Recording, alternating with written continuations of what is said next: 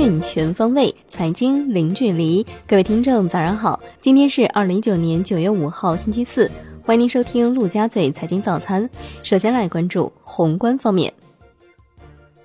国务院总理李克强主持召开国务院常务会议，部署精准施策，加大力度做好六稳工作，确定加快地方政府专项债券发行使用的措施，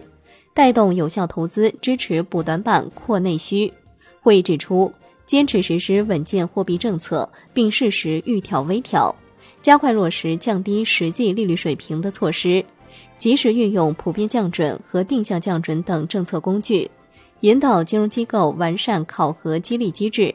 将资金更多用于普惠金融，加大金融对实体经济，特别是小微企业的支持力度。八月财新中国服务业 PMI 是五十二点一，创三个月新高，预期五十一点七，前值五十一点六。八月财新中国综合 PMI 是五十一点六，为五月以来最高。钟正生表示，八月中国经济呈现出较明显的修复迹象，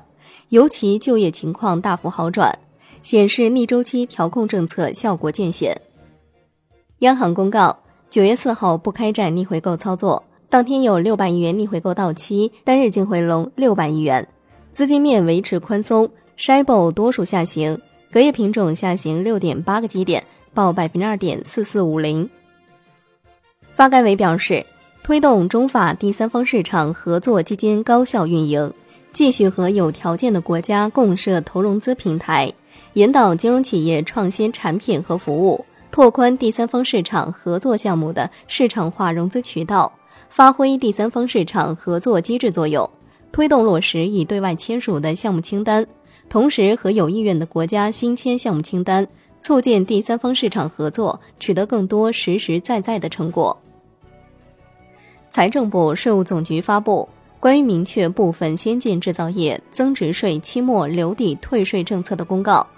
自六月一号起，同时符合条件的部分先进制造业纳税人，可以自七月及以后纳税申报期向主管税务机关申请退还增量留抵税额。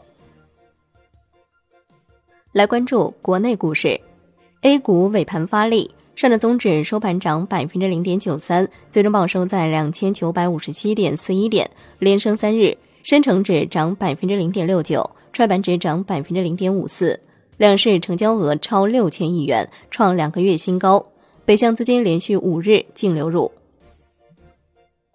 恒指放量收涨百分之三点九，创去年十一月二号以来最大单日涨幅。大市成交大幅升至一千一百六十三点八亿港元。财政部的消息，中欧所与欧洲期货交易所成立联合项目工作组，初步提出发行离岸 A 股指数衍生品有关方案。截至目前，共有德意志资产等三家德国机构获批 RQF 资格，累计获批额度一百零五点四三亿元。富时罗素宣布。对富时中国 A 五十等指数季度审核变更将于九月二十三号起生效，其中富时中国 A 五十新纳入中国国旅和上海机场，删除中国铁建和北京银行。同时，华泰证券、牧原股份、万华化学、中国重工、京东方 A 进入备选名单，备选名单即刻生效。金融方面，银保监会近日起草。银行保险机构案件管理办法征求意见稿，旨在从源头防堵案件风险。据介绍，银行保险业的案件风险涉及公司治理及各个业务层面，主要集中在非法集资类、内幕交易类、业务类、业外诈骗类等领域。P2P 网贷机构将全面接入征信体系。上海银保监局要求。辖内信托公司定期报告两项业务的新增、到期和存量规模，明确新增单笔业务对机构整体业务规模的影响，适度严格开展符合信托本源的事务管理类信托和相关房地产资产证券化业务。楼市方面，近期杭州、苏州、温州、南昌、郑州等地上调房贷利率。有的地区首套房利率甚至上浮百分之二十五。产业方面，国务院常务会议要求，保持物价总体稳定，落实猪肉保供稳价措施，适时启动对困难群众的社会救助和保障标准与物价上涨挂钩联动机制。财政部、农业农村部联合发布通知，要求切实落实好非洲猪瘟强制扑杀补助政策，进一步完善补助经费发放方式，由现行按年结算调整为每半年结算发放一次。